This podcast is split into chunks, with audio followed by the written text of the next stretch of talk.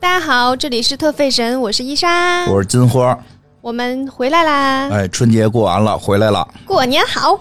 但这什么日子了？十五都过了，录音这天连正月十五都过了，还说说没有出正月都可以说过年好。没事，二月份你也可以这么说。嗯，现在不就是二月份吗？我说农历二月。嗯，来吧，今天有这个重头戏了。为啥呀？我就先卖个关子，说个噱头。每回你配合一下，每回你都啊，为什么？是吗？对，每回都这样，这对吧？这不是我，因为你你开始要讲，我得给你给你往前垫两句嘛，对吧？跟大家托付托付。哎，今天这重头戏啊，关键还行，也行吧。来吧，今天要讲讲什么？今天我们要讲一个百年老店，真是一个百年老店，英国的百年老店。老伦敦人都用巴宝瑞，你就算说中文，它也是巴宝利呀。啊，八宝利，巴宝瑞是 什么？哎，应该怎么念？Barber，你念 Burberry，八宝瑞吗？Burberry 不是 Burberry 啊。所以它其实现在更多的发言翻翻译成博博什么利，我忘记了。对啊，你跟我纠正半天前头的发音，最后咱们俩发音不一样，不是在后头吗？它翻译就叫利呀，它不是瑞啊。哎，可说呢，为什么呢？对呀，是不是？我说这老伦敦，哎，是伦敦的吗？是啊，老伦敦的这个老字号，百年老店啊，八宝瑞。这跟瑞福祥，这跟我们北京的瑞福祥都是对着的。八宝瑞，你这个说出来真的很像是。北京的老早，因为那天我们俩说聊这个，然后那个我我输入法懒得往英文转，说实话我拼拼也经常拼不对，我怕拼不对伊莎笑话我，我就直接打的八宝瑞。伊莎过去说咱们是要做 做这个北京的老店了吗？这八宝瑞听着特别像北京的这个老店老店铺哈。对，但是我估计他们后来为什么特别像一个就是哎像个像个裁缝铺，是不是像裁缝铺？或者是卖那种什么？呃，摆件儿的对，因为咱们有瑞福祥啊，对吧？就 就就是名儿都布鞋，对，瑞福祥是瑞福祥衣服吗？高级定制，现在瑞福祥是我国的高级定制品牌，这个没毛病啊。从治年间开始，这个中国丝绸第一品牌，高级定制，哎，是不是？这就是北京有个瑞福祥，伦敦有个巴宝瑞。呃，来这样吧，实际叫什么？那可能北京的这个定位更高一点，我觉得。对，它是丝丝绸高定。对对对，这个这个定位 level 更高。等等过两年，我们也讲讲这个瑞福祥。今天先讲讲这个八宝瑞啊，这个我觉得之所以它没有翻译成八宝瑞，可能就是怕让大家觉得以为是这个这个 北京老字号。现在翻译，刚才你说再再发一遍它的那个那个中文正常发音。中文八宝莉，八宝莉比较多，但。说的话。哦，对，英文的发音呢？英文是 Burberry 哦，嗯，这个挺有名的这个牌子，是的。对我们现在呢也算是与时俱进，这个我们这个录音要加入了一些高科技的东西，嗯。伊莎为了这次录这个音准准备资料的时候，特意问了现在这个世界上非常著名的这么一个爱回答问题的这么一个人，聊天机器人 问了一下，哎，你念念这个聊天，这叫什么聊天机器人？聊天机器人叫啥呀？它叫什么？它那后面三个单那个字母是直接念出来吗？我其实不知道啊，就直接念就行啊。是吗？对，叫什么？你这聊天机器人。忘了你说的聊天机器人跟当时弄的那个什么 MSN 上边那个似的。可是我不我 我其实没有太记得它后面三个字母是啥。你查一下。GPT。对对对，嗯，对，实际人家叫 AI，不叫聊天机器人。聊天 AI。聊天 AI 啊，问了聊天 AI 关于这个老伦敦八宝瑞是怎么看？机器人不是一个很褒义词吗？他起码是个人儿。AI 听着更厉害一点，AI 听着更厉害一点。好的，聊天人工智能。对，这 人工智能是不是比机器人听着厉害？机器人感觉在拧螺丝，机器人感觉有一些情绪，机器人感觉在拧螺丝，有情绪的在拧螺丝。对，AI 机器人感觉在无情绪的做高智商的事儿。对，来说说这个这个这个 AI AI 吧，说说这 AI 这回怎么回答的？巴宝瑞对，问了他就是如何评论。那个 Burberry 这个品牌，然后他说的是，呃，Burberry 是一个著名的奢侈时尚品牌，这是我翻译过来的。嗯，然后以其标志性的风衣和精致的风格而闻名。嗯，对 Burberry 的一些可能的评论包括：呃，永恒的设计是英伦优雅的真实体现，还有标志性的格纹图案一眼就能识别，是奢华时尚的象征。还有他们对于细节的关注和高品质材料的使用，使 Burberry 的产品真正与众不同。嗯嗯，从 T 台到日常穿着，Burberry 始终如一的提供着时尚和功能性。Burberry 对可持续发展和创新的承诺，使他们在时尚界独树一帜。品牌丰富的历史与传承，在他们发布的每一个系列中都显而易见。Burberry 与艺术家和设计师的合作，为他们的经典风格增添了令人兴奋的现代气息。嗯，呃，一共七条啊，这七条呢，基本上就是说的对吗？你觉得？呃，大家可以看一下那个 Burberry 的官网，官网上面会有它的就是一些品牌介绍和一些历史什么的，这些基本上就是里面的提炼，就是他自己介绍的提炼。嗯，所以他的评论可以说是 Burberry 对于自己的品牌评论啊。嗯，所以当时就有好多朋友，这个就虽然不是说 Burberry 先说这 AI 吧，出来之后说完了都要被替代了。这播客，因为现在前两天有一个那个用 AI 换音采访采访那个乔布斯。就是说，用乔布斯之前生前说过的话呀，然后那个那个什么，还有什么信件呀什么的，用 AI 去模拟乔布斯对话，用模拟了乔布斯的声音，还这时候好多做播客的人都崩溃了，说这以后让我们播客怎么活呀？嗯啊，因为当时确实效果也不错。看了这个他这个聊天记录，我觉得我们能活。就摘抄了一下官网，对，就是这也不是摘抄吧，就是相当于官网上面所有信息。的提炼，包括它可持续发展这个部分，其实就是，呃，官网上面会写他们在于一些可持续原材料的使用啊，然后后面就是跟艺术家合作，它现在是专门有一个模块是跟艺术家合作联名啊一些，所以它基本上相当于官网所有信息的一个总结提炼。嗯。嗯，反正 AI 这东西，但是这个评论，嗯，因为我用的是评论两个字嘛，它，我以为它会有一个非常大数据的，呃。统计就是我去统计所有的，就是现在数据上所有对于 Burberry 的评论，然后去呃汲取其中几条，然后表达一下目前对于什么什么可能是有争议的，然后可能有争议的几个点是什么。我的期待是这样的。他没有达到你的期待，对，因为我不觉得这件事儿很难。嗯嗯，就是我先把现有的所有的评论综合起来，然后去分析它的呃有没有一些矛盾和冲突，然后去把它呈现出来。这件事儿并没有非常困难。那个 AI 可能是因为它是个真的很厉害，他怕得罪人，他怕被告。因为现在已经有很多人发现，问他一些奇怪的问题之后，他回答的特别的官方。甚至有些问题他会说，我觉得不应该回答对一个人的个人评价什么这些。不是他可以说，就是他可以说，目前有两种议论是，那不行，那不行，怕人告的，怕人告，怕人说，这也不行吗？反正所以就说说，我觉得播客暂时不会被取代的原因，不是说他可能做不出来我们的内容，是他不敢说。说好像你多敢，我也没那么敢，但我觉得我比他敢一点儿。我我我我敢我敢胡扯，我敢说错，我敢往错了说，对吧？就开玩笑了。当然，就是确实我们会聊一些。我想上来先聊一些我对于这个牌子的一些感受吧。这个挺有意思的。那个这个牌子，应该现在大家相对都知道。嗯，它的那个最具有代表的是它的格格，嗯，是它代表它的这个有有这个格子。其实最早我听说，不叫听说这个牌子，是知道这个东西。知道有说，哎，有这个英国很很贵的一个风衣，里边有格格。这个大大 S 告诉我的，嗯，啊，那个就是那会儿看那个台湾的综艺叫《娱乐百分百》，啊，对吧？对，这个，哎，他们这叫什么？那个徐徐熙媛、徐熙娣，啊，他们这个一块主持，这两个人有一天在节目里边就说说，哎，你知道吗？有一个牌子现在入驻了，就来了，来台湾了啊！说的不能说啊，咱不能说，他们是不是有什么规定？那个节目里不让说牌子名？对，台湾所有的综艺节目都有一个规定，是只能在片头有一个广告的露出和片尾的明谢，中间在访谈的过程中，每个人是不能提及任何品牌。哦，对，反正就是都就是不能提啊，咱不能说这牌子。但是来了，你知道，你肯定懂，就是里边有格子的那个。那是我第一次听说啊，风衣里边有格子，好像是一个很贵的英国牌子。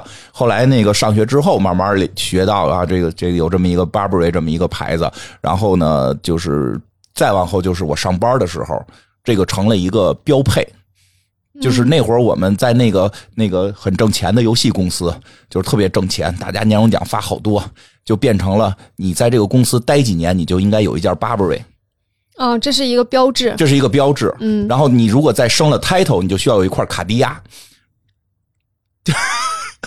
谁规定的？就是真的，就是我觉得就会出现一个特别有意思的现象，就比如包啊，比如你香奈儿人家也做衣服的，但是没有人强调你要有一个香奈儿的衣服，嗯啊，对吧？比如说这个，可能因为香奈儿男装没有那么明，就是主要是集中在女生里，主要不是主要集中在女生上。女生都买一件 Burberry 的风衣吗？对，就是在我的上班的那个年代，我的那个公司，我以为你说的是男生，不是男生是女生，就最后形成了一个风气，就是每个在这个公司上过几年班的、领过几次年终奖的女生，一定要有一件 Burberry。就是就是男生没有啊，男生确实还很糙，因为我们那个游戏公司，男生可能更讲的是我要一把屠龙刀。嗯，好。哎，大家就是就是很奇怪的是，因为我们比如说香奈儿也是做衣服出出名的，但是大家去对香奈儿的追求是包包。香奈儿比波波贵，对，有这种，我跟你说有这种可能性，因为香奈儿的风衣不太好一两年买得起，不太好一两年买得起。然后呢，就它真的成为了一个当时我们那个那个圈层的一个风向，就是就是不是很有钱，但是刚开始从普通的毕业学生到了有一点点积蓄的这么一个状态的时候，那会儿那一件衣服大概一两万吧，然后那个也就出现了很多很有意思的情况。比如我一个好朋友，小姑娘长得挺好看，但是级别没有那么高，她也挣不到那么多钱。她买的是半衬的，嗯，就是其实好多那个衬里边没那么多，就是它还出它出好多款型，有的款型就是外头看着一样，里头不太一样。嗯，有这种，那买那种那那那那种衣服，还有买那个没贴标的，托关系去买那个就是生产厂家没贴标，直接给你顺出来的。那种其实很多都不是真的，对，那个真假就不好说了啊。但就是说，大家，但是你从外头一看是，嗯，就是大家对这个当时我们是有一个有过一段追捧的。嗯，有过一段追捧的，然后 真有意思，有意思吧？然后你升了职之后，到了一个更高的级别，就是我我现在这个年代好像就没有啊。对，我觉得现在好像大家不是很强调你一定要一件 Burberry 的这个。现在好像就不大会强调说你到了一什么样的 level 一定要有什么样的东西，特别不喜欢和别人都一样。对对对。如果你有了一件，可能我都会尽量少穿，因为那会儿等于刚这些东西这些东西刚进来，我那会儿年年头早嘛，年代不一样，年代不一样嘛。那会儿你还上学呢。真的是，就是特别有意思。再往后就是得有一块那个表，是坦克吧？嗯，方的那个，方的那个就是大家标配。啊，难道不应该是都买蓝气球吗？啊，对对对，还有气球，就这两个，就这两个。好像接受度高一点。这两个，对，就是这两个选一个吧，因为它有的有一个是偏蓝气球偏女性化一点，圆的那个。对对对，那方的有点男性化，看你当时的自己的状态，就是它成为了一个标标配，就跟二点五五似的，就是。就是你得穿穿着巴布瑞的风衣，拿着二点五，带着一块卡地亚，大概。你你你证明你在这干过三五年，领过多少多少年终奖，去哪儿旅游买回来，就是特别特别好玩那会儿，就是大家大家上班会看，呀，它是这个衬里边是什么样的，而且就是有的那个就不买那个，因为它最有名的是那个叫什么颜色，那个驼色的，驼色的，对，实际后来还有买黑色的，嗯，就是它其实也出别的颜色，对，然后再后来吧，再后来发生了一些变化，巴布瑞。我说这个年代很久远啊！我说这个年代至少距离现在得有，得有，哎呦，我今年多大了？得有十年。我说这个事儿，大家距离现在可能得有十年了。那后来巴布瑞好像就变得很多了，而且开始出衬衫了，出围脖了。人可能之前也出啊，但是这些东西就等于是被我们越来越普及了。后来我发现一个很很有意思的现象：巴布瑞好像从女性的喜爱风衣变成了男性喜欢衬衫。尤其很多，我这个不不完全确定啊，但是我确实见到过非常多的理工 中年理工男人，相对中年一点的偏理工或者金融这这这这个就是数字相关类多一点的穿这个，因为我看过李永乐老师的好多视频，都在穿着 Burberry 的衬衫。嗯，呃，他没有说是因为这些男生对格子的执念，就是。确实，因为我有阵儿我也挺喜欢穿格子衬衫的，就 就是年轻的时候穿那种格子衬衫、优衣库的格子衬衫，然后等到有钱了就变成 Burberry 的格子衬衫。对对对，就是很有意思啊！所以这个品牌后来有点变的是这种这种男生还挺爱穿的，男生好像现在穿这个的不算少。是吧？我不知道现在了啊。其实一直以来，他那个风衣的受众，男生其实都挺多的。原先在我们那儿是女生多，我想过一个原因，因为就是这东西毕竟不便宜，对我们当时来讲，对我们来讲不便宜。一件儿，如果没记错的话，大概在十年的时候，大概在一万七左右。嗯，现在差不多吗？还贵了吗？差不多，又没怎么涨钱，它反正也是一万多，一万多块钱，两万小两万。对，这一般肯定是这个家里边得先给那个。就是掌握财政大权的人买，所以一般这个我分析有一个原因是这样的，就是中国其实男生的风衣文化要弱于欧洲。啊，是的，是的，非常弱于。中国，就是亚洲吧，亚洲的男生比较偏偏好于穿夹克啊，对对对，我也比较喜欢偏好于穿风衣，这有原因，嗯，因为我们有雨伞，因为欧洲没有雨伞，可 是可是。假就是风衣，如果是呢子那种的，就是长度问题。我觉得是长度问题，就是大家可能比较接受于夹克那种，就是行动较为方便的。对对对，外套。我刚才说那也不是开玩笑，因为我看一些那个外国节目，其实他们就是说来到中国之后的一个感受，觉得你们发明雨伞这个东西太了不起了。说因为在欧洲好像就得很有钱，家里一般才会备雨伞，他们没有用雨伞的习惯，就会在下雨天穿一个类似于风衣式的雨衣去出门。哎，还真是这个原因。穿一个大穿一个大雨鞋，穿一个类似于风衣式的雨衣，说能。挡风挡雨，然后脑袋就不管了，但脑袋就不管了嘛。所以他们好多人到了中国，所以他们好多人说到了中国之后，他们也不爱穿风衣了，就是因为有发现有伞这个东西比较普及啊。其实现在大家就是其实就是一个习惯问题，对习惯不是说国外没伞啊，是他们不习惯有点麻烦。对对对对对，还拿着到哪湿了进人商场。我跟你说，我作为一个东北人。我也特别不能理解，就是下雪打伞这件事儿啊啊！我也我我北方确实不太习惯下雪打伞。我第一次在就是我在大学在济南嘛，嗯，济南反正就是反正不是东北，嗯，明白。然后我当时上大学之后，有一年下雪，就看到操场上有人打伞的时候，我整个人的惊讶程度 就是，现在人有说法，就跟第一次见到伞一样。因为现在有说法叫叫，难道全难道不是全国都这样吗？就是把好多地方大家都就是觉得我们一直是这么认为，以为全国都这样，其实不是，有的没见过，有的地方人就是。因为我以前没出过东北啊，对，人就是有地方下雪之前没出过东北，我们下雪就都是就在外面走。走屁！你们下雪都打雪仗，你们下雪都干仗。你刚走路录音之前，你刚才说什么来着？雪花的人生意义就是变成雪球砸在别人身上，这就这这是刚才开麦之前你。亲口说的，但是不是每一个雪花都能完成它的意义、人生意义？你看，暴露你们东北人还说东北人打雪仗怎么说？南方人。朋友不理解打雪仗还要做保护，说打雪仗如果有一个人倒掉，不管是不是自己这方的，都会被 都会被雪球打打雪仗其实没有非常明确的双方概念，对，开始以为是双方，就是混战。只要有人倒了，那个人就是敌人，对所有人的敌人，就是混战。嗯，这对对，不是说大家说下雪打伞不对啊，就随便，就是说文化氛围不一样，习惯而已。然后我当时问他，问那个我的同学，我说你们怎么打伞呢？他说那弄到身上，就是到时候会湿啊。我说你就。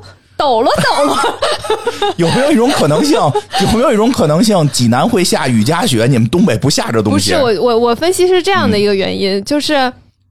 我们我就东北可能因为雪太大了，对对对，然后你就这一路到到门口，然后抖了抖了，然后进进去就好了。然后室内都很热且很干，就算是有一点有一点水，很快就会干了。嗯嗯，可能南方的话就比较潮湿，有可能，也不是南方吧，反正就是相对会潮湿一点。你们是靠南了，对对对。然后他们可能就是这个雪化的会比较快啊，有可能温度比较高，我觉得因为温度高那个。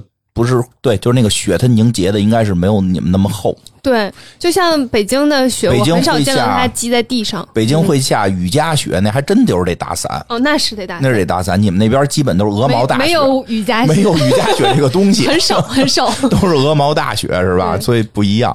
对，其实说这么多，其实确实也是跟这个风衣文化有点关系。对，这个风衣确实也是这个原因而产生的。嗯，然后我们来讲讲吧，讲讲吧。嗯嗯。哎，我还有一个很有意思的，听说就是英国的三大产物，包括呃苏格兰威士忌 Burberry，然后还有一个叫议会民主主义。我其实不太懂它的概念，但是这三个东西放在一起，我觉得很有意思。哦，那你可以去看看他们的议会，跟德云社似的，是吗？特别好看，我有阵儿特别沉迷看。嗯，就是他们会底下喊号，咦，会喊，然后一人站起来，站起来，让人回答问题，就逗哏捧哏嘛。但是逗哏捧哏是双方的，就是就是有提问方、质质询方，有那个回答方。然后回答完底下就咦就喊，然后那个他们那个议会的那个头在上头一边乐一边敲锤子，肃静肃静，咯咯咯咯咯，特别好玩，就是就是他们的一个娱乐项目，算是。哦，反正我当时看到这三个东西列在一起，觉得挺有意思的，然后跟大家分享一下，嗯。然后说一下这个品牌吧，那个 Burberry 的创始人叫 Thomas Burberry 啊，就是这个姓对，他叫托马斯巴宝莉，也是这个巴巴宝瑞记应该叫，就是 咱不是说管记什么的，唐记都是姓什么 什么记吗？巴宝瑞记啊，行，对吧？嗯，他是一八三五年在英格兰的一个小镇。出生的，然后二十一岁的时候就开了一个小小的服装店。一八三几年，嗯，够老的。一八三五年出生的，出生的，嗯，然后也够老的。一八五六年的时候，他就开了一个小小的店铺，就是第一家店铺。他是奔着二百年老店去了。是，哎呦，真够，真是那个小店铺呢，其实是一个就是小服装店。嗯，他而且年纪很小，他刚二十一，就是你可以理解为一个裁缝小店。那会儿还衣服的，那会儿应该没有所谓的服装设计呢，还。嗯，是的，是的。那会儿就是裁缝。对，是的。小裁缝。他有一个这样的一个小服装店。嗯嗯。然后，但当时呢，就是英国一直是一个经常下雨的国家。对，嗯，英国就是我之前有朋友去英国读书，就是他他跟我说，他终于明白了为雨鞋的作用是什么。啊，对，传说他们每个人都有一个雨鞋。对，因为在国内其实很少雨鞋的使用频率特别特别低，只有在小朋友的时候你会玩水，然后穿雨鞋。好像长大之后没有人在穿雨鞋，就很少。然后在在英国的话，他说雨鞋的穿着频率非常高，因为它总下雨就。就是经常在下雨，然后英国的气候变化就是这样的，而且它可能是呃前一秒特别特别晴，特热，然后后一秒开始刮风下雨了，它的天气变化还挺大的，所以呃那个时候大家。就是如果下雨的话，就要穿雨衣，没 有雨伞。对，我就我都我都准备唱这歌了。刮风要下雨，哎呦，下雨要打伞。他不是下雨穿风衣，穿雨衣，穿雨衣。对他那个时候就穿雨衣，因为就是可能前一秒还很晴，然后你这个雨衣它又不是携带很方便。嗯。他们的雨衣那个时候是用橡胶做成的，是就是为了防水嘛。然后它就很重，那你前一秒很热的时候呢，没有地方放它，然后到时候下雨的时候，你又没有办法，就是你要是不带着它的话，有可能就要被淋到。所以就是一直都以来是一个非常不方便的设定。然后包括这个雨衣也非常重。哦，对，我正说一下，他们这个其实挺严重的，不是大家现在觉得淋淋就淋淋，现在不能，就是那会儿不能随便淋淋，因为淋不好就病了。它确实会导致肺炎，在当时是很严重的疾病，治不治不回来，就很可能你淋场雨，你可能就挂了。所以这个雨衣对他们确实还挺重要的，不不不敢说的图方便不带。嗯，那会儿好多故事都是说，这个一场雨过去之后就发烧重感冒，然后最后最后感染肺炎，就就就就就死掉了。嗯嗯，那会儿医学也没那么发达，这雨衣相当于保命用的了。嗯，然后他。就发现了这个，就是相当于一个市场洞察，呃，发现其实是需要一个比较呃能防水，然后又比较轻便的面料，便携雨衣来做衣服的。对，然后他就开始去找各种面料，看能不能够去做类似的衣服。那他如果能找到一个面料能做的话，就可能会有很大的市场。他就开始做这件事儿。然后有一天他去酒吧喝酒，然后看到了一个人穿着工作服，然后他就把那个衣服脱。来抖了抖呢，那个衣服就没有湿，没没有湿。然后他就说：“哎，这个衣服有点意思。”然后他就看了一下，那个衣服其实是就是十八世纪、十九世纪的时候英国的一个工作服。它是类似像牧羊人啊、农夫啊、马夫、车夫这种人在干活的时候穿的。它相当于里面穿的衣服外面的一个罩衫儿。明白。然后这个罩衫呢，特别特别粗糙，嗯，但是就比较耐用。所以就是你可以洗很多次，它都不会不会坏。嗯，所以大那些那些就是当劳动人民们就拿它当工作服来穿，但是因为它的材质很粗糙，然后又就是看上去不是很高级，所以基本上没有人用，只有没有人当便服来穿，只是当工作服来穿。然后托马斯就发现了这个面料还那个有这种防水的功能，然后他就开始研究，发现这个面料就是亚麻和那个羊毛做成的，但是有点。重，嗯嗯，因为它是羊毛的嘛，羊毛的重量会比较重一点。之后他就开始尝试，他就以这个为基础开始做做尝试。在呃一八七九年的时候，发明了一款新的面料。这个面料呢，就是世界上最早的防水斜纹面料。然后这个面料叫嗯 Gabardine。就是有不是英国人吗？你怎么发了还是像嘎巴蒂？他就叫嘎巴蒂，像意大利语呢，听着。就更搞笑的是，就中文翻译叫嘎巴店，我觉得特别奇怪。嘎巴店，对对，它叫嘎巴蒂，是一个一个面料的名字。嗯，这个面料的名字，然后这个名字是来源于西班牙文。哦，难怪听着不像英语呢。啊，是 来自于西班牙文，就是意思是巡礼者穿的外衣。哦，嗯。他为什么用西班牙文起个面料的名字？我也不知道。可能觉得很酷，真的有可能。对，就跟咱们那觉得有前两天去的那商场，那这这我一查是怎么一外国名字商场，我还看不懂汉语片对吧？就是为了觉得可能酷，他们当地可能都是都是这个英文，所以他弄一西班牙文显得酷。第二感觉很厉害是吧？然后它这个面料呢，其实是棉的。嗯，它是先对棉进行防水的处理，嗯，然后在织完了之后，织成布，嗯，再做防水的处理，哦，嗯，所以呢，它就是能做到比之前那个面料要轻。它并不是说发现一个面料防防水，直接拿它做衣服，而是在去研究它为什么能做到这样，然后把那个工艺弄到了一个更轻便的面料身上。咱们又诞生了一个新类型的创始人，对。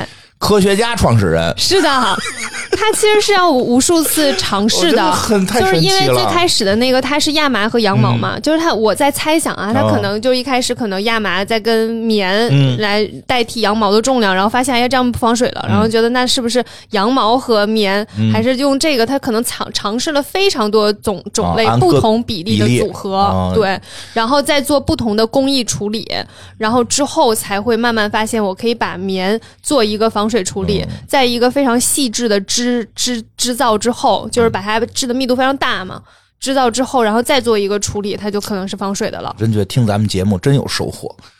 嗯，我觉得各种类型的创始人，对我当时看到这个部分的时候，因为嗯，因为没有人知道他的研究过程是什么，但是会有一些就是猜想嘛，然后大家就会有一些就是艺术化处理的，就觉得他还挺挺挺有钻研精神的，是科是科学的那股劲儿，是的，不停的实验，是的。然后那这样的做出来的面料呢，就有很多优势，比如说它可以保温，嗯。嗯，嚯。它是很厚的棉啊，你可以理解为它是一个很厚的棉，所以它有保温的能力。同同时，它要透气哦，因为它是棉的。哦，就是大家其实不要太去，就是呃这种身上穿的，就是跟你的皮肤接触的，包括床上四件套，尽量买纯棉。纯棉真的非常好。就是纯棉这个概念呢，就是你还是得看一下百分比的，因为中国好像是规定纯棉这个说法并不一定代表百分之百棉，好像是全棉才是百分之百棉。哦，明白。这个大家到时候可以去看一下它的那那个成分表，就去这种买这种百分之百棉的呃那个衣物或者是床品，它真的对你的皮肤会很好，因为它非常透气。明白。所以它它无论是做做的多多密的一个织法，它都仍然具备面料的透气性。嗯。所以它就是又保。温又透气，咱们刚才不是说，就是英国的天气可能前一秒大太阳，后一秒就有点冷了嘛？嗯，它就可以在很很太阳很大的时候能够做透气，就不让你就是在里面疯狂出汗。然后呃，等到太阳下去了之后，比较冷的时候，你又能保暖。嗯，冬暖夏凉。对，然后它又能防雪防雨。嚯！就是它的水碰到上面之后，就可以直接滑下去，哦，也不会渗进去。嗯，现在的也有这功能。现在也有，哎呦，现在下雨都不敢穿出去，我们啊？为什么？就怕给浇坏了啊？哦，浇不坏。然后跟大家说一个小 tips，就是如果你有一件 Burberry 的风衣的话，其实你会知道这件事情，就是如果你把它送去那个呃洗衣店，它的价格是高于其他的品牌的哦对风衣的价格的。为什么呀？我觉得黑心店 不是，就是因为它的面料是防水的，所以它在洗的过程中没有办法用普通的方式去洗，所以它一般情况下就会比较贵。嗯，明白。对，因为就是面料的特殊性。明白了，它如果用正常的方式去洗，可能会洗不干净。其实它是件雨衣，对，可以这样理解。它 雨衣金灯又金踹，对，它其实是一个非常耐磨，然后又又就是对功能性非常强的衣服。其实有那衣服可以可以就是蹬的那个布料是能感觉到很结实的。对，而且它整体就是在功能性的基础之上已经做到很轻了。就是它并不是棉当中最轻的，但是它在所有的功能性基础之上，它是很轻的。在风衣的基础上，它真的是很轻了。嗯，然后在一八八八年的时候，托马斯申请了这个面料的专利，然后从那一开始就开始了这个面料的外套开始走向全盛时期，就是开始有疯狂多的订单，因为有专利了。因为就是因为就别人不能只有他能做出来，对，而且他确实是在当时是一个非常非常标志性跨时代的一个一个面料的发明，对，然后它能够解决在那个国家的地地区限制的问题，能够解决非常大的问题，嗯，然后大家，嗯，其实，在当时可能没有什么特。别的替代品，嗯，对，所以就会卖的非常非常好。之后呢，嗯，就出现了就是汽车开始出现的年代了。嗯，我们之前讲爱马仕的时候也讲过，就是汽车的出现就造造成了大家开始旅行，出去玩，时尚就跟着要改变，对，就会有一些改变。然后呢，Burberry 的改变呢，就是呃，汽车使旅行变得容易之后，就会有很多人喜欢打猎、喜欢钓鱼、喜欢户外，啊，对，喜欢户外，然后就开始对这种户外的服饰或者是运运动的服饰的需求更加增加了，所以 Burberry 那时候就推出了很多相同的材质的一些登山服，然后钓鱼服、一些户外装备、露营装备，包括像帐篷这类的东西，它都开始生产了。嗯，然后当时的呃，这个出来之后，当时就属于在户外圈儿 非常有名，因为它这个材质比较适合在户外。是的，就是它非常适合做这种户外的装备。嗯，然后在当时的那个探险家，就是有很多很多探险家嘛，其中有一个探险家叫阿门阿蒙森，他呢是第一个去南极成功在南极探险的。然后当时他和另一个团队属于那种比赛，看谁能够先到达南极点，就是有一个非常有名的探险家。挪威籍的探险家叫阿蒙森，嗯，然后他是第一个到达南极的那个团队，嗯，带领了一个团队，第一个到达了南极。然后他当时还有跟另一个队队比赛，嗯，然后那个队就是叫应该是叫什么斯考特带领的。哎，你说这个真的一下突然让我回忆起了好多儿时的事儿。嗯，我小时候看过一个动画片叫《咪姆》。你应该没看过特别老的一个动画片它就是一个那个日本拍的，就是就是一个说到了二十一世纪，那个小孩学习都用电脑了，电脑里会钻出一个小人来，长得特奇怪，带你去历史各个时间点去学习这些历史名人，比如第一个照相机是怎么发明的，这第一个这个这个这个叫什么这个青霉素怎么发现的，里边就有一段特别酷，就是这个咪姆带着俩小朋友时间穿越去跟两个队去看两个队比这个。南极谁先到？谁先到？如果我没记错的话，是那两个小孩儿，就是两个是两个日本小孩儿，时间穿越是跟着那个输的那队去的。嗯，斯考特那个。对他，他特别艰辛。然后到了之后，发现人已经到了一个月了，好像给他们留下了补给，就是丢下。这个是我要讲的，为什么会讲到这儿？就是据说留下的就是 Burberry 的帐篷。哎呦，是吗？哎呦，都感动了。到那儿之后，当然那个跟他们去的那个人特绝望。说这不是留下吃的就就就是补给是好的吗？他说但是我输了，然后结果这队在回去的时候就士气下沉，然后半截儿那个咪姆那个小怪物就就就就就是说咱们得走了。说为什么走啊？说再不走咱们就死了。说这队最后没回去。哦，真的？嗯，就是反正我有我看的时候，他们到达南极点了，但是回去我记得好像是没回去了啊，好像是这个这个这当时哎呀看的特别难受，特别难受，就怎么这这第二个到达。到达的人就哎，特别心里不舒服。因为我记得它是两集，还有一集是讲的去北极，去北极那好像挺成功，所以大家都带着一个喜悦的心情说咱们再去看看去南极的，结果是一个特悲剧的故事，是给留下补给品了吧？嗯，我给大家讲另一个另一个点。嗯，哎呀，我这记忆力是可以啊，这小时候没白看。每天前进三十公里，嗯啊，对，是有是有，就是特别难走，是吧？对，讲讲，就是当时他们两个是同两个队是同时出发的，但是策略不同。嗯，阿蒙森这个队呢，就是坚持我每天。就就走三十公里，嗯，然后无论天气好坏，我就走三十公里，然后开始就休息。然后斯科特他们队呢，就是好的时候就多走点儿，不好的时候就少走点儿，嗯，所以是不同的一个方式。然后最后就是是阿蒙森他们去了，就是因为这种呃稳定的、持续的这，然后在。好的时候是克制的，不好的时候就是是平稳心态的，这样往前进的，是这样的一个方式，是更有利于成功的。反正后来有很多企业都是以这样的方式来来激励员工，告诉大家就是你要持续的往前走，不要太激进，也不要懈怠。嗯，最后留下的片儿里边，反正是小屋子里边留下好多东西，实际留的是帐篷。对，这个这是一个据说哈，就是阿蒙森当时呃。穿的他，他选择就是 Burberry 的防寒服和他的一系列装备，然后他成为了第一个到达南极点的人。然后为了证明自己来过，然后就为了告诉另一另一队人，我们已经来过了。然后就把那个 Burberry 的帐篷留下了，应该里面是有一个补给。反正动画片里边里边是有些补给的。对，这个我不我不是很确定。帐篷这个其实也是一个说法。说法啊，对，但肯定得拿个东西装啊。他一定是留了个东西，还应该是还插了个旗子。对对对对对，反正动画片里都是这么演的。我是的。我的我的我的人生的这个好多 好多历史是动画片教的，因为这个点基本没有地儿会去讲。你不说这个故事，我已经就是就是它是我。就是那个动画片里有好多个点会被我记住，这是一个当时特别特别的重要点。我觉得这辈子我都不会再提到这个事儿，是不是觉得很奇妙？很奇妙，我都有点流眼泪了。我跟你说吧，就嗯，因为我当时在查资料的时候看到，嗯，因为他当时其实这个部分上就是很多很多类似的这种探险的探险家都非常喜欢他的品牌，然后我就找了一些到底哪些探险家都使用过，然后找到了这儿，然后之后。因为我在我我我们公司就有一个有一句话，就是每天前进三十公里，所以我刚去我们公司的时候就知道这句话，然后同时我也知道这句话背后的故事，然后我当时看到时候我说，哎，这个应该就是那个故事吧，我就验证了一下，哎，还真是，哎呦，咱们就觉得挺有意思的，真的，咱们节目就应该大火，我跟你说，这么好的节目，我自己都感动了。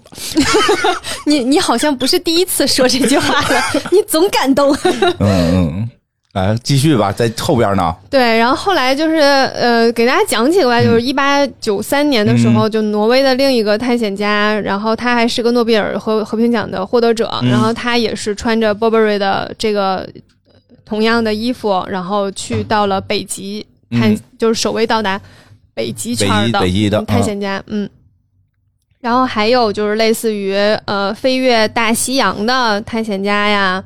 或者是就是最长的飞行记那当时英国最长的飞行记录什么之类的，都是就是这个呃穿着 Burberry 的衣服，嗯，所以他一度就在这种户外圈非常非常的有名。然后我就想到就是，嗯，就 Burberry 现在后来在走的路线，其实都还是比较偏向于做做那种高级成衣，嗯，然后后来又做。风衣的这个风衣的这个系列一直在做了，然后高级成衣，然后包括做一些配饰什么之类的。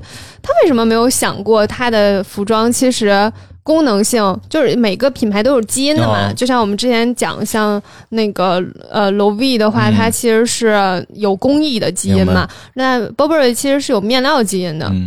那我在想，他为什么不去往这个方向发展？他可以去探索更多的面料，包括现在科技发展，他是不是可以就就是去探索更多科技面料，然后去做户外的这个方向？其实现在，嗯，整个全球来讲，其实户外还挺挺挺啊是流行的。对，嗯，那 Burberry 现在好像走的是奢奢侈品、时尚的这条路，但是奢侈品并不代表不可以啊。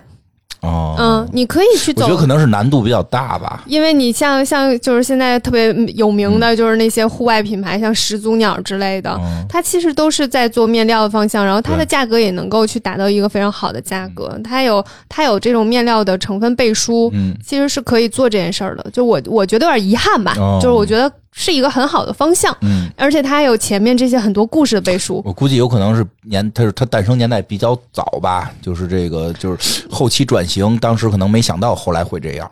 嗯，我估计肯定有一些当时的局限性，他可能当时觉得我们转到时尚会更合适、更赚钱。有这种可能性，是可能就是当时吧，可能，但是现在它有一些东西可以再转回来、发展嘛，对吧？你可以先去跟一些就是户外的一些品牌合作呀，然后再去把这些故事再重新讲出来呀。对，这种故事营销是非常好的概念呀，就是对我们给他的建议。我们其实不是非常懂这种探险圈、探险家的，他们列的这几个探险家的名字我都叫不上来，我甚至都不会读。但是我觉得，如果你是一个对户外有有有就是兴趣的人，比如你就喜欢登山，然后你就是。就是有兴趣去就是喜马拉雅山什么之类那种的，那你一定会知道这几个人的。嗯，是的，对吧？你知道的话，这几个故事就对对对大家来讲，一定是那种会有有有触动的。嗯，就跟 LV 去去营造那个它的箱子，然后防防火防水一样嘛。他其实在讲品牌故事啊，这品牌故事其实是对他的品牌有非常正向的引导。没错，这个如果有有他们有这个高管。听了我们的节目，可以考虑考虑啊。对，这是一个，嗯，就是不用不用有点白瞎的那个，因为确实有一个基因问题。嗯，因为他现在我觉得确实他在时尚圈里边其实并没有达到像香奈儿这种级别。是的。所以大家一提到时尚，并不会把它去特别的说往到这个更高端的上边去去去去靠。对，对吧？我们后来就是一会儿等到可能得下一期下一期再讲了吧。下一期可以讲讲他现在的一个发展。对，所以其实可以再去看。开发开发他的这个老祖宗的基因，这就是别人不能跟你争的东西。嗯，是。然后再说回来，就是这时候风衣其实还没有出现哦，还不是风衣，它只是面料，然后做成了外套，做成了各种运动服和一些户外的外套。呃，风衣什么时候出现的呢？就是在我我在往往就是一八九五年的时候哦。嗯，一八九五年的时候呢，它这种防水轻便的特点就呃得到了英国军队的军官衣服的订单。然后当时应该是在就是据资料显示，布尔战争时期啊，在这个时期他们在打仗，在那个非洲啊，在打仗，然后他们就需要给军官。订一批新的衣服，就是之前的衣服可能太厚重啦，然后不是很合适啊，等等，然后就订了这个衣服，这个呃军用防水服吧，相当于防水的军服这种，然后它叫 Toy Loken，Ty Ty Ty Loken，大概是这样读，然后是它的这个风衣的名字，它相当于现在的 Burberry 的风衣的始祖，但是当时的呢是没有扣子的。嗯，最早的这个这个版本是没有扣子的，然后是用带子去系住这个外套。哦，所以现在带子还有，是的，又加了扣子。对，是的。那后来还有一次改改动了，然后这是第一次出现。嗯，这是最早的那个原型，相当于原型。然后它还同时成为了就是皇室指定的品牌。然后当时有一个有一个皇室就是爱德华七世。哦，爱德华七世就是很喜欢他的衣服，所以。有一个小段子，就是说他早上穿衣服的时候，会会跟仆人不是说把我的衣服拿过来，而是把我的 Burberry 拿过来，是有点老伦敦八宝瑞记的这个感觉啊。这是皇室背书，大家说一下皇室背书。嗯，然后一九零一年的时候，他就开始营造品牌的这个概念，然后想要去做一个 logo。嗯。这个 logo 呢，就做了一个公开竞赛，像不像现在做的那种品牌征集？对，之前还没有 logo 呢。对，只有个名字，只有个名字，就是 Burberry 的那个单词。然后现在他们他们就开始征选 logo，然后最终是是伦敦华兰士收藏馆展示的一个世纪十三世纪的铠甲为灵感的一个设计。这个设计就是现在我们会看到的一个就是。骑士骑在一个马上，嗯嗯嗯，然后手里拿着一个矛那种。哦，这么来的。早期的时候，我还以为他们家也是做马具出身的呢。啊，因为确实哈，画了个马嘛，对，特别像。合着不是，合着不是，就是一个灵感来源。嗯，一个展馆的盔甲灵感来源。骑士，因为英国不是老讲他们那个骑士的这个什么什么这那的吗？是的，他就是一个骑士骑在马上，然后有一个就是就是。骑马的那个图案，然后九九一九九九年的时候，品牌名才正式更名现在的这个 Burberry。以前的以前，它最开始那个店是叫呃 T Burberry and Sons，就是儿子，哦，就是托马斯巴宝莉及他的儿子们，哦，嗯，是一个这样的一个品牌名字。有孩子有后代，是的，但是他后期就不大是后代在接接管了，嗯。嗯。所以没有没有查到他后代的相关信息。有后代有后代的就是科学起家，什么意思啊？什么叫有后代的是科学起？就是我们讲了好多那种就是绣花起家的，他没后代啊。真是，哎呀，嗯，我这算刻板印象吗？算，有一点吧，有一点吧。对，然后刚才讲到就是他最开始的那个。原型就是没有没有扣子，然后一个袋子给他们做军用服装的。什么时候开始有变化的呢？就是在一九一四年，嗯，第一次世界大战的时候。一九一四年，对，嗯，正打呢。对，然后改装了，又是接了一批军用衣服的。订单，然后把这个做了一个在原有的基础上做了一个改版，这个改版就是现在最流行的战壕风衣的雏形。哦，嗯，这个时候才是大家所现在看到的大部分都是基于这个做的一些调整。这个叫战壕风衣。对对对。哦，头一回知道这个正式的名字。那个军军队里面嘛，嗯啊，这这军队的这我可以给你讲嘛，就是那个一战的时候叫战壕战。哦，一战的一战基本叫战壕战，叫挖战壕比赛，奔向大海，就是因为当时的军队的发展没有发展出这种车辆型的这种这种东西，就是还是人肉身冲。嗯，但是呢，枪已经发展到了这个机机枪，嘟嘟嘟嘟嘟嘟嘟嘟。嗯，这样的说话，肉原来是 pew pew，然后你肉身冲呢，你你你能有一定的存活率。我这边冲一百个人，你那边 pew pew，你这可能不能把我都打死，嗯，对吧？因为你还有打。现在就是上去再下来，上去再下来那个吗？对，现在往前一冲，那边嘟嘟嘟嘟嘟嘟嘟。哦，我看过那个啊救人的那个电影，他是不是就是那样的？对，所以后来就只能挖战壕，挖战壕，挖战壕呢，我就得想法呢挖过你。所以就叫奔向大海，就大家奔着大海开始挖。因为我想我挖这战壕，想法超过你。就是我，比如比如咱俩对阵了，这战壕得有长度啊。如果挖的足够长，我可以通过战壕包到你后边去。嗯，所以我围起来，对我围就通过战壕围你。我在战壕里边，你那个机关枪打不着我，所以我挖战壕，你怎么办？你就跟着一块挖，就跟下围棋似的。我尝一块，我接着尝，我接着尝，明白了。奔向大海，就是，所以那会儿就是只要一冲锋就叫绞肉机，就是机关枪把所有的这个冲锋的人能全打死。说每天的前进就是一米两米的这种这种战壕战的前进，特别恐怖，打了特别长的时间，以至于打到最后好惨烈哦。最后打到有一次就是士兵都打都打烦了，圣诞节的时候不打了，大家出来过圣诞节。嗯，这个我也看过，看看过吧？有看过，那就是因为战壕战。他他打的时间太长了，直到后来英国发明了四几个罐头给运过去了，那罐头长带着履带，嗯，发现能压过战壕。后来这东西叫坦克，那个东西最早是菱形的，所以现在英国的好像是陆军的标志还是菱形的，是为了纪念他们最早发明这个把一战打赢的坦克。哦，所以那会儿在战壕里边一旦下雨，特别痛苦，因为水就淹了。然后你在里边就会特别泥泞，特别的难受。嗯，所以你说这个明白，它这料子就确实可能是有这个。又变成了一个战争节目。它这个料子确实对战争应该是有一定的优势的，它能够防雨防水的话。哦，是这么来的，因为我不知道这个原来叫战壕风衣，我以为就叫大风衣呢。它就是有名字的，叫战壕风衣。是这么来的，有有点意思。对，是 trench，英文是 trench，然后战壕风衣。然后说一下它的改动，就是你后来又变了，就就这个时候变的嘛。这个时候变的。对，我刚才不是说 那有些变化嘛？哦，对对对。嗯，然后大家基本上可以照着现在的那个去看，嗯，完全基本都一样。嗯，它前面就变成了双排扣固定。就是它会叠一下，发现了吗？它变成双排扣了，严实了。对，然后这双排扣是就能够去保护你在扛枪和操作最长摩擦的这个部分。哦，对。然后，所以才变成一个双排扣。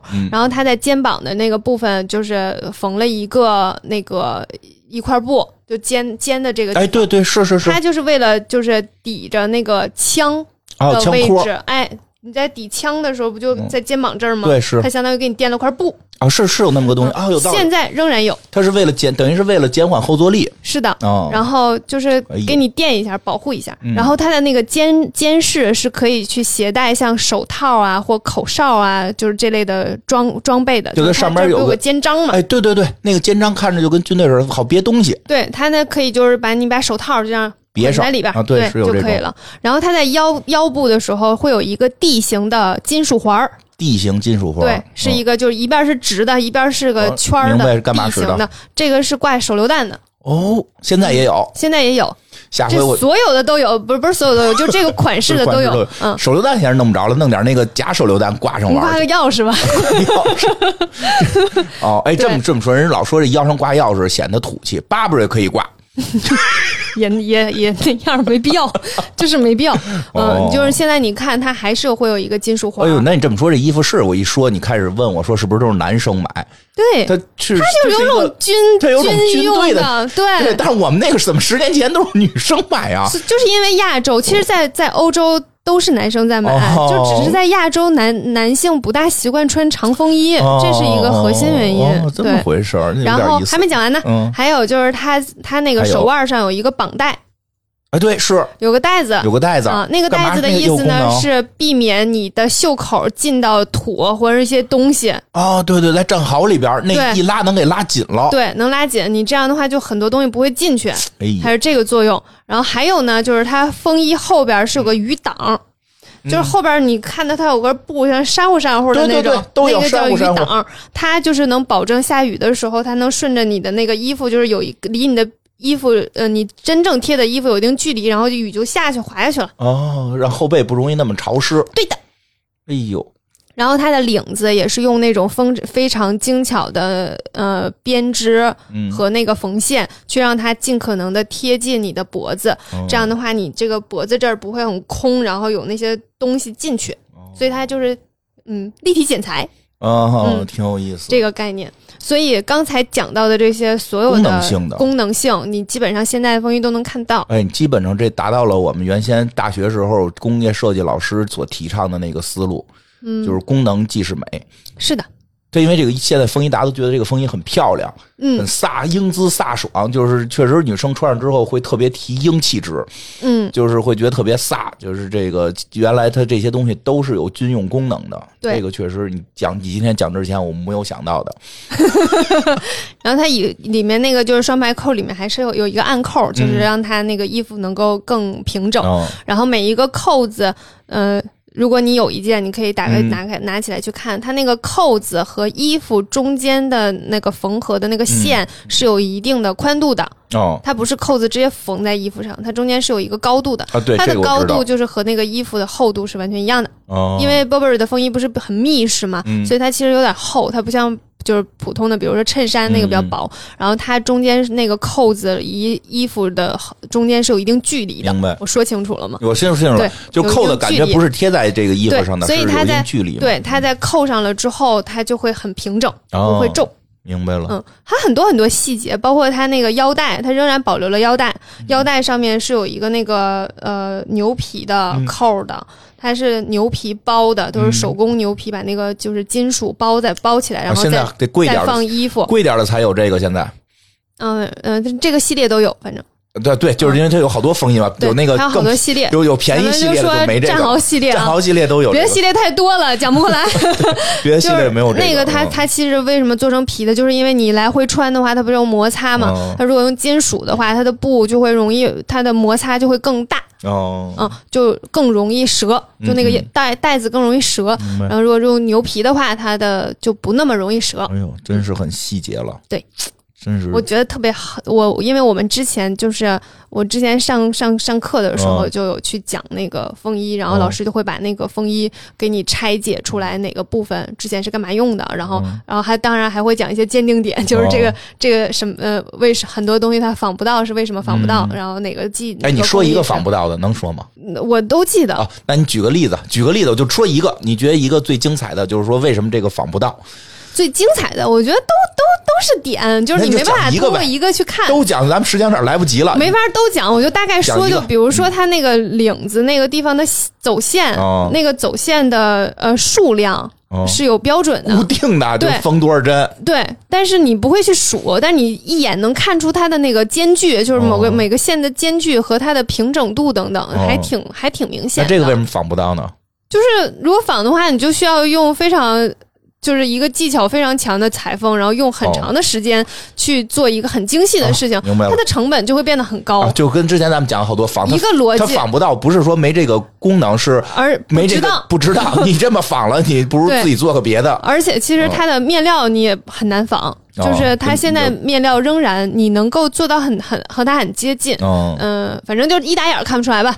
但是我们因为鉴定都是用放大镜看嘛，还是能看得出来差别的。明白了。还有就是它那个金属件儿，嗯，也都就是。质感会比较好，然后会有一些特殊的鉴定点，还有它那个牛皮扣等等。行，剩下保密，还有内衬，密了。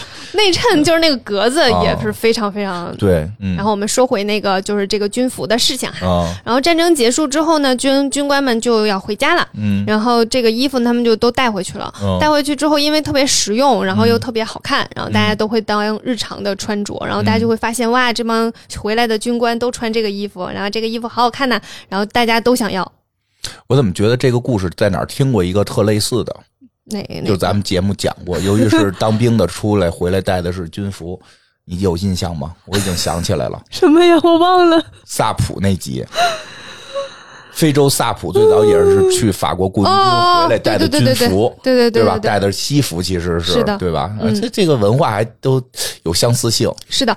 之后，这个就开始就是受到民众的喜爱，就开始做更多，然后销售给一般的大众。然后这这个，因为它的设计和它的面料都很好，不大受那个流行和季节影响，然后也不大用坏，然后就属于那种一代传一代。它很经典，爸爸就能给儿子穿。对，有点一代传一代的那个概念。嗯。之后，刚才说到那个格子呢，嗯，哪儿来的？就是一九二零年的时候，第一次开始用这种格纹的面料去当内里。这等于都都这个诞生了好大几十年了，才其实出的这个格子。是的，这个然后就会日后成为了那个 Burberry 的特征之一啊。这个格子其实就是一个，就是大家那个时候比较流行一个设计格纹的面料，然后他们就把那个格纹面料做内衬了，就其实不是一个非常复杂的事情。看你这个，看你这个很很那个无所谓的表情。确实不是一个很复杂的事情，只是后来就是因为虽然他开始的无所谓，但后来成为了经典。对对，嗯对。然后呃，我我当时看到一个比较有意思的点，跟大家分分享一下哈，就是在这个军装开始在英国卖的非常非常好的时候，然后他在一九三四年的时候提供了一个服务，嗯，这个服务对一九三四年。很早哈，然后这个服务就叫当日达，就是你订这个衣服，然后我们就有一个车当天给你送到。那会儿就开始玩 O to O 了，不觉得很有意思吗？我当时看到这个信息，想说哇，人家一九三四年就已经开始干这种，就是。但是我有一个问题，当日达的他怎么定？反正正常人、普通人家里不会有电话。普通人也不用不了当日达这种高级的服务，好吧？人家专车送，可能是电报。一九三四年的时候，车没有那么普及呢。啊，也也可能是发电报。那会儿有电报。有个车，车上印着 Burberry，然后开车去。所以其实可能没有没有那么大单量，也是一个贵族体验吧。很有意思啊，营销概念。这个想法很有意思，已经提到了当日达。对，嗯，就觉得挺挺好玩的，嗯。然后后那个。然后最后的这个时间节点就是在一九二六年的时候，托马斯呃 Burberry 去世了。然后去世之后，其实是交给了他的儿子，一个叫纽曼，一个叫 Arthur。然后交给这两个人接管的，然后他们在一九五五年的时候就把这个嗯这个品牌卖出去了，嗯，然后之后就可能和他的家族关系不是很大了。然后我们在这个品牌当中会发现，就是他创始人在里面没有特别多的，就是经历的故事。哦，嗯，更多的都是品牌的故事。是是是，他经历可能都是在实验室，在实验室里做实验的故事了，就是。对，因为这还是一个就是比较。但是我觉得确实比较特殊，这个这个这个这类的这个创始人或者说，嗯，叫设计师嘛，就是是设计师，也是就是面料，有点像功能性，对，主攻面料，主攻这个功能性，咱们介绍的不多，对，是的。但是这个真的是是是是体现出了功能即美的这个这个理念，每个理念下的都会有优秀的作品，嗯，它这个每一点你会觉得哎，这很漂亮，这有一个肩肩章，这是很漂亮，这手上有个带带，嗯，然后腰部有一个。袋子正好能够勾勒出那个你的那个曲线，对，其实反而都是为了功能，这个挺了不起，挺特别，就是很特别。我我我我很喜欢这个这个故事，这个 这个品牌的前半程的故事很喜欢，对吧？当然，这个故事还有后半程，嗯嗯。我们接下来就是它品牌后来的一些发展，然后我们下一期下一期还有啊，就不是到这儿就结束啊，咱们下一期继续讲这个老伦敦的这个老字号八宝瑞记，这下一期就跌宕起伏，跌宕起伏了，非常精彩啊，也会有一些这个历史的这个穿插，我也得说说话啊，这个谢谢大家的收听，好的，再见，拜拜。